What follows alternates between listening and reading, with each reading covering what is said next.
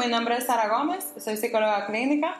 Bienvenidos a este espacio donde hablaremos sobre temas que creo que todos nos podemos identificar para que, amiga, te des cuenta. Ya. El día de hoy me acompaña mi amigo Román. Román Tejada. Román Tejada. Bad Romance. Bad Romance. Y vamos a traer un tema muy interesante que yo creo que realmente a todo el mundo le puede llegar.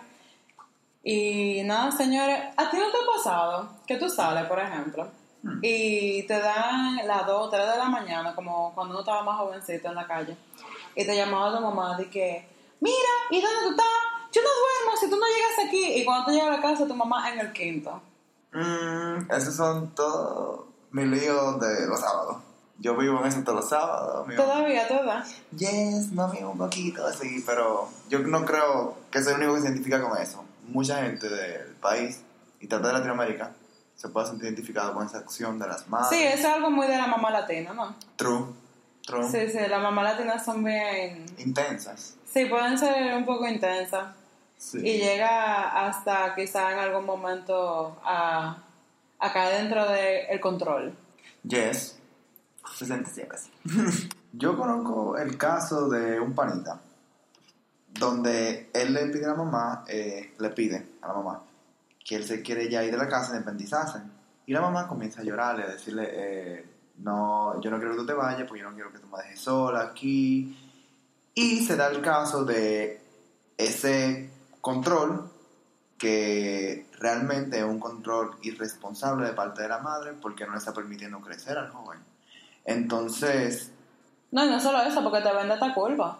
Hasta te responsabiliza por un malestar de ella. exacto. Que hasta cierto punto vamos a poner el malestar un poquito, ¿verdad? Entre comillas. Pero imagínate. Pero es un caso que no solamente lo vivió él. Yo te puedo asegurar que muchos jóvenes, puede ser República Dominicana, Latinoamérica, como te sigo diciendo, pasan por eso. Porque es una conducta que los padres creen que es correcta. O por lo menos esa generación de padres que cree que es correcta. Eso de tener tanto control de los hijos que al final no les permitan desarrollar sus propias eh, decisiones, se puede decir. Sobre todo, todo- tiene que girar en torno a lo que esa persona diga, a lo Sí. que el padre diga, a lo que...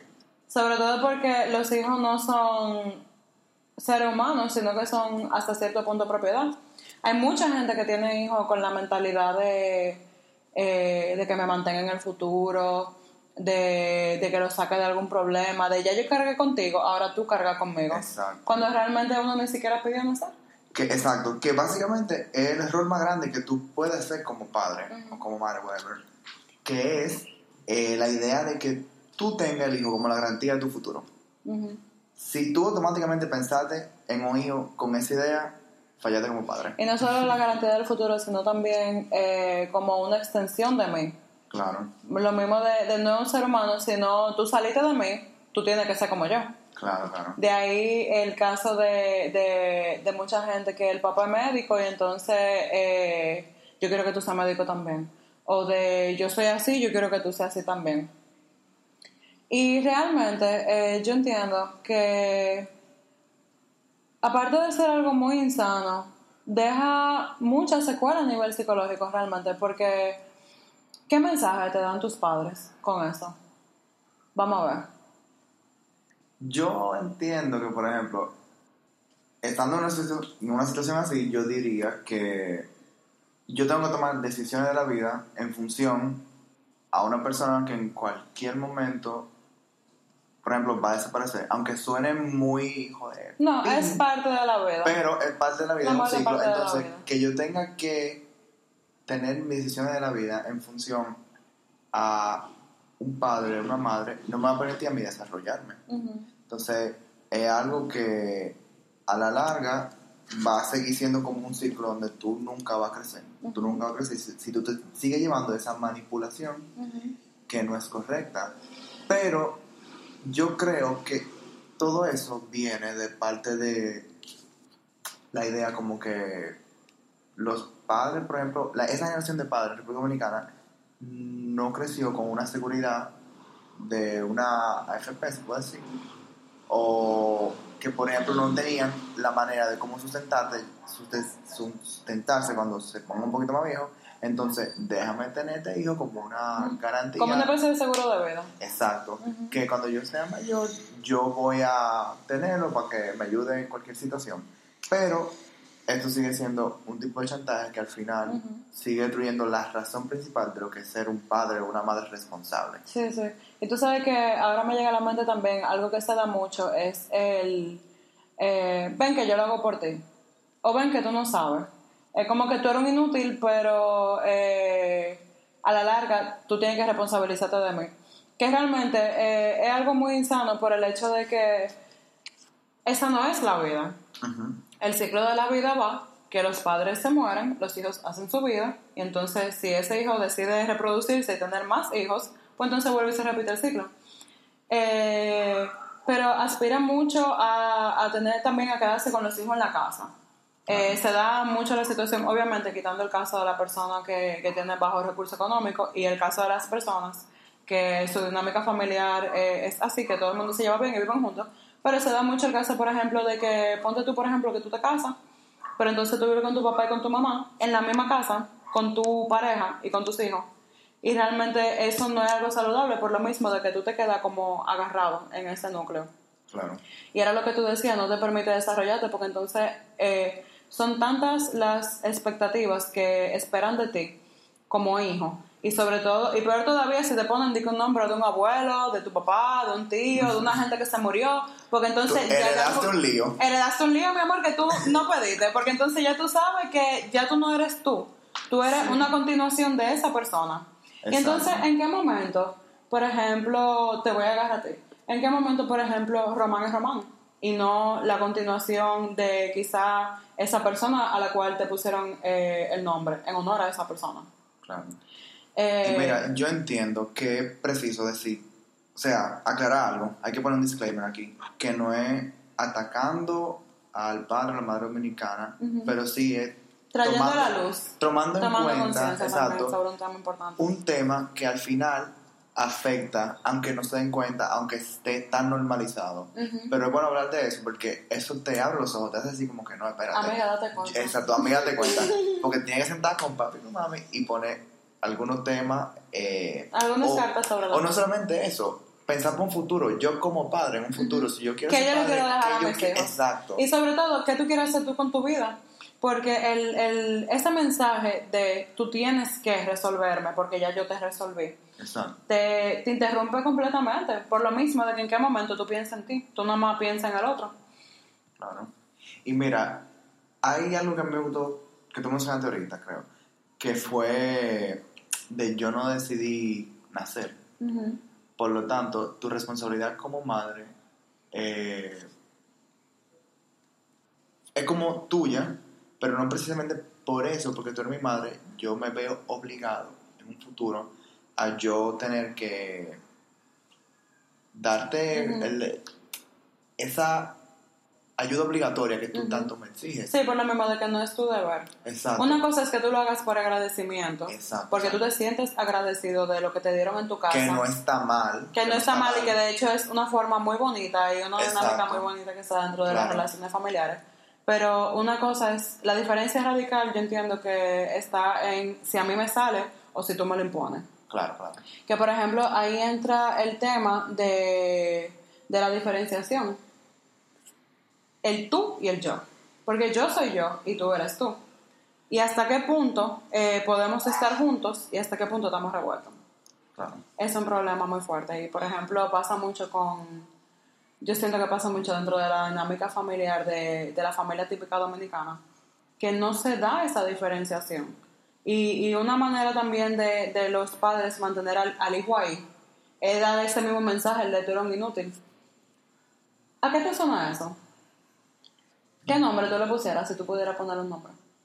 Yo no, ah, no, no sé decirlo ahora mismo, pero yo creo que me recordó un ejemplo de el típico dominicano, de cuando un hijo hace algo parecido al padre o la madre, siempre se lo aplauden.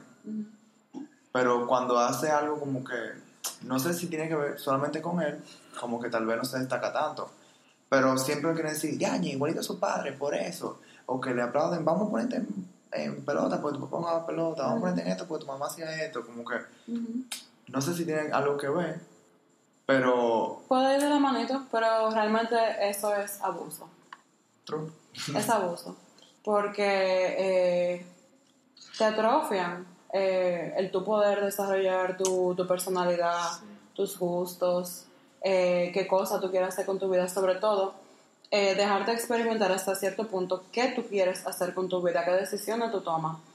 Eh, sobre todo porque no se hace desde el déjame yo orientarte, sino yo no quiero que tú hagas eso y tú no lo vas a hacer porque yo te dije que no.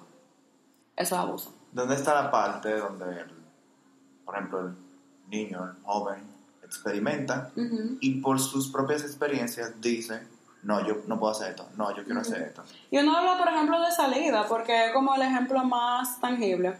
Eh, obviamente, porque aunque uno salga a disfrutar lo que sea a voz del golpe, eh, hasta cierto punto quizá pudiera involucrar un riesgo estar en la calle hasta esa hora. Pero igualmente uno es un adulto, ya. Claro. Pero eso aplica también en, en otros tipos de casos, como por ejemplo tú mencionabas el que tú tienes que ser pelotero, tú no puedes ser otra cosa. Tú tienes que ser médico, tú no puedes ser otra cosa. Sí. Pero tú sabes que, atento relajo, en esta crítica yo le encuentro algo positivo a tú decir como a separar al- a la madre controladora y obsesiva de un hijo que tal vez no está dando cuenta de que su mamá es así. Y es que, por ejemplo, tú empiezas a dar importancia a lo que es la, a la responsabilidad de la madre, a lo que es responsabilidad, responsabilizar la maternidad, Ujú. Que es algo que más o menos se ha ido perdiendo porque la gente cree que tener hijos es porque sí, Ujú. pero no. Eh, eso es, lo estoy repitiendo mucho, pero una responsabilidad tuya, es tu decisión, tú decidiste eso. Tú decides en este muchacho. Y no solamente eso, tú también te tienes que preocupar por tu vaina. Estoy hablando de la perspectiva del hijo ahora. De que en algún momento de tu vida tú sabes que tú vas a ser viejo y tú desde ahora tienes que ir pensando, que loco, espérate, yo no quiero caer en un momento donde yo me sienta en un limbo, donde yo no sé qué voy a hacer con mi vida, que me va a mantener esto y lo otro. Loco, desde ahora preocúpate por ti. Eh, estamos sufriendo como que el mismo efecto del capitalismo, pero si eso que estamos viviendo de vamos a adaptarnos, bebé. Pero igual, más o menos te deja esa enseñanza de que tú desde ahora tienes que empezar a preocuparte en tu futuro. Que, como comentamos ahorita, es algo que tal vez antes no se veía mucho porque no teníamos como lo de las pensiones, em, la gente mayor de edad y de repente esa presión de tú me tienes que cuidar, tú me tienes que cuidar, afectaba a los menores. Pero yo espero que dentro de esta, bueno, dentro de dos generaciones más o tres, tal vez esa mentalidad se empiece a limpiar un poco. Y tal vez el joven, dominicano, latino, whatever, empiece a crecer en ese sentido, a desarrollarse más rápido en la vida. Sí, déjame yo agarrarme de la cosa que tú dijiste. Y es que tú hablabas sobre eh, responsabilizarse de uno. Y realmente, dentro del caso ideal, ese tú aprender a responsabilizarte de ti mismo, se supone que tú lo aprendes de tu casa. Claro. Eh, no solamente mediante el ejemplo, sino también mediante el mismo trato, que es eh, la importancia de, de por qué se habla de cómo se manejan las madres, sobre todo, con los hijos. Y es que tú aprendes a tratarte a ti y a cuidarte a ti como te cuidan en tu casa. Eh, ahí entra mucho la importancia de la regulación emocional, que por ejemplo, el, tú estás chiquito, tú no te quieres meter a bañar y tu mamá en vez de sentarse y hacerte entrar en razón, porque esa capacidad ya tú la tienes, lo que hace es que te mete una pela. ¿Qué te enseña la pela? Que por eso el que me conoce sabe que yo siempre abogo porque la pela no es una salida viable bajo ningún concepto, bajo ninguna circunstancia. Porque es que un niño, por pequeño que sea, aunque sea un bebé, entiende cuando tú le hablas. ¿Por qué hay que recurrir a, a ese modo ya tan violento de corregir? Y yo creo que incluso una de las formas más tangibles de, de abuso. Porque realmente el abuso se ve de muchas formas. No es nada más la manipulación, como hablábamos ahorita, ni el venderte culpa, eh, ni el darte golpes, sino es qué mensaje tú recibes de ti y cómo se forma todo tu concepto en relación a, al mensaje que te dan tus padres. Mira, y ahora yo quiero como que meter una pregunta que a lo mejor tú me puedes limpiar un poquito más. Y que, por ejemplo, en todos los, en los casos, como he mencionado, hablamos mucho de la madre, la madre, la madre, pero también el padre, aunque exige menos, lo creo Se que está. es así, también sucede en algunos casos donde el padre dominicano como que también exige al hijo. Pero se- eso vendrá de que la madre exige un poquito más porque tal vez las mujeres aquí en República Dominicana no se sienten tan protegidas como los privilegios que tiene un hombre, no sé. Yo siento que viene más de que a, a las mujeres se nos exige más, por ejemplo, con el tema de, de adjudicarnos el famoso rol de género de las mujeres van en la casa y los hombres a la calle en el trabajo o a la calle en general. Eh, el tú asumir la responsabilidad de tú cuidar una casa y arriba de eso tener que trabajar, que yo creo que es uno de los conflictos más grandes que, que le ha tocado asumir a la mujer dominicana de hoy día. Eh, entonces, cuando tú tienes tantas responsabilidades, eh, sobre todo porque también uno no aprende a delegar, claro que te va a salir el lado controlador y porque tú tienes muchas cosas en la cabeza. Pero precisamente por eso, eh, volviendo ahorita al tema de aprender a autorregularse, eh, es importante que nosotros como hijos de, de esa generación y como hijos de, de esa dinámica, eh, aprendamos a distinguir los límites claros, aunque no nos, no nos los hayan enseñado, porque, ¿verdad? Aprender a diferenciarnos, porque muchas veces nosotros como hijos de, de padres manipuladores y que venden culpa, eh, incluso formamos una identidad a raíz de, del abuso y de, y de ese eh, tú tienes que estar pegado de mí. Claro. Yo no tengo que estar pegado de ti. Por eso, eh, cuando se habla de, de- de límites eh, sanos y saludables, la- lo primero que se habla es la distinción entre el tú y el yo. Tú eres tú, yo soy yo. Que tú y yo compartamos y que como mi figura de autoridad de referencia en un principio, yo aprenda el mundo y cómo funciona todo de ti, es una cosa. Pero de ahí a que todavía yo crezca, biológicamente hablando, fisiológicamente hablando, y que yo no logre hacer una separación mental y psicológica y emocional de ti, está fuerte. Que realmente yo creo que eh, el mayor conflicto que, que enfrentamos los hijos de, de esa dinámica. Entonces, eh, se habla mucho ahora mismo de, de aprender a desarrollar un apego seguro eh, en relación a que muchas veces, como dentro de esa dinámica, tú no sabes qué esperan de ti. Eh, ah, pasa lo que hablábamos ahorita, que como yo necesito esa seguridad, yo, tú siendo mi figura de referencia, yo no te tengo cerca y yo no voy y te pido, sino que yo te mantengo a cierta distancia y aprendo a poner mis nece- mis necesidades a un lado para no crear ese conflicto y no perder esa segura, esa, perdón, esa figura de referencia y de seguridad. Eh, si a alguien le sirve, que está escuchando, y lo digo porque el otro día me vi en, en una clase, en la maestría, hablando sobre el tema, y me causaba mucha intriga el tema de si una persona que desarrolló eh, un apego insano, que hay varios tipos, y más adelante vamos a hablar sobre eso, eh, tiene la posibilidad de, crear un apego seguro, y sí. Eh, y eso pasa uno aprendiendo a, a ser su propio papá o su propia mamá. Y es empezar a integrar eh, mecanismos de acción que realmente te ayuden en el momento a tú autorregularte de manera apropiada. Le hace, por ejemplo, cosas tan sencillas como yo quiero hacer pipí ahora, porque yo no voy ahora. A mí me pasaba, por ejemplo, que, y todavía me pasa a veces, realmente, no lo voy a negar, que yo quiero beber agua y yo no estoy haciendo nada, pero me quedo en el no me voy a parar a molestar. Cuando realmente eso simplemente no conlleva más nada que yo simplemente pararme, ir a la nevera, coger un vaso, servirme agua y ya. Necesidad cubierta.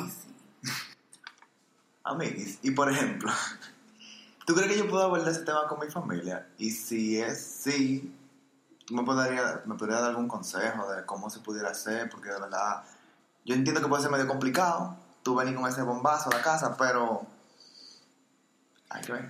Bueno, realmente yo Bueno. creo que primero es importante que tú analices la situación en tu hogar y sobre todo de cuál sería la manera correcta de tú abordarlo. Eh, lo ideal sería buscar la forma de que el mensaje llegue lo más claro posible, sin sonar invasivo ni en forma de ataque, sobre todo no culpabilizar tampoco. Claro. Pero eh, eso va a depender mucho porque hay gente que por más que uno hable, No entiendo. No hay forma. Y realmente yo entiendo que en este proceso de diferenciarse, lo más importante es que tú empieces de adentro para afuera. A medida que tú vas cambiando tu perspectiva, tú como persona, y tú vayas empezando a madurar y a crecer, a diferenciarte, a distinguir esto es mío, esto no es mío, eh, tú sabes, a soltar la culpa, a entender que realmente si tú haces tu vida, no viene ningún castigo. El mayor castigo que quizá pudiera venir sería que, por ejemplo, en tu casa, tu mamá o tu papá eh, te hagan un backlash, así, eh, en un principio. Eh, pero luego no. E incluso si pasara, no hay mayor recompensa que, que tú estar en control de tu vida y hacer lo que tú quieres con tu tiempo. Porque al final, a mí me gusta mucho utilizar esta frase y, y se la escuché a mi madre una vez, y es que estamos apretados. Tú te puedes morir mañana. El poco tiempo que te quede, realmente, ¿tú lo quieres invertir viviéndolo desde la culpa y el miedo? ¿O tú lo quieres invertir desde la libertad que cultivas tú contigo mismo? Lo dijiste todo. Sí, porque realmente eso es lo que es. Realmente eso es lo que es. Eh, ese miedo de, de que mi mamá se pueda ofender, de que me va a dejar de hablar, de que lo que sea, sea cual sea, no es, o sea, puede que sea real, pero incluso si es el precio que hay que pagar, yo particularmente yo prefiero pagarlo. Porque es que mi vida es mía y yo hago lo que yo entienda. Lamentablemente me tocó vivir en esa situación y, y tener padres que tienen un estándar de mí que es irreal porque no, no, se, no se ajusta ni siquiera a quien yo soy como persona. Bueno, eso de ellos. Eso no es mío. Claro. Pero conlleva también mucha valentía y mucho coraje eh, tomar esa decisión. Precisamente por la implicación que pueda tener. Y por ejemplo, eso se ve mucho en el caso de, de la persona de la comunidad LGBT. Cuando logran eh, salir del closet y pararse delante de su familia y decirle, miren, yo soy esto. Y esta es mi vida. Y de aquí para adelante ustedes hacen lo que ustedes entiendan. Y por un tiempo tú te conviertes en una decepción hasta que ellos lo acepten. Se lo aceptan. E incluso si no lo aceptan. por lo menos tú tienes la paz y la tranquilidad y el sosiego de que tú no tienes nada que esconder. Claro. Tú no estás escondiendo nada y sobre todo no hay nada de que avergonzarse. Porque cada quien es como es. Y eso significa que, que tú eres gay, que tú... Óyeme, que tú eres hasta metalero. Porque hasta por cosas así de, de, de idiota y de pendeja, por decirlo de alguna forma, eh, uno puede experimentar ese backlash.